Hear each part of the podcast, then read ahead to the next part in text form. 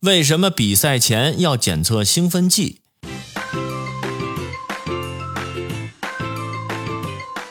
一九零四年，在美国举办的第三届奥林匹克运动会的马拉松比赛中，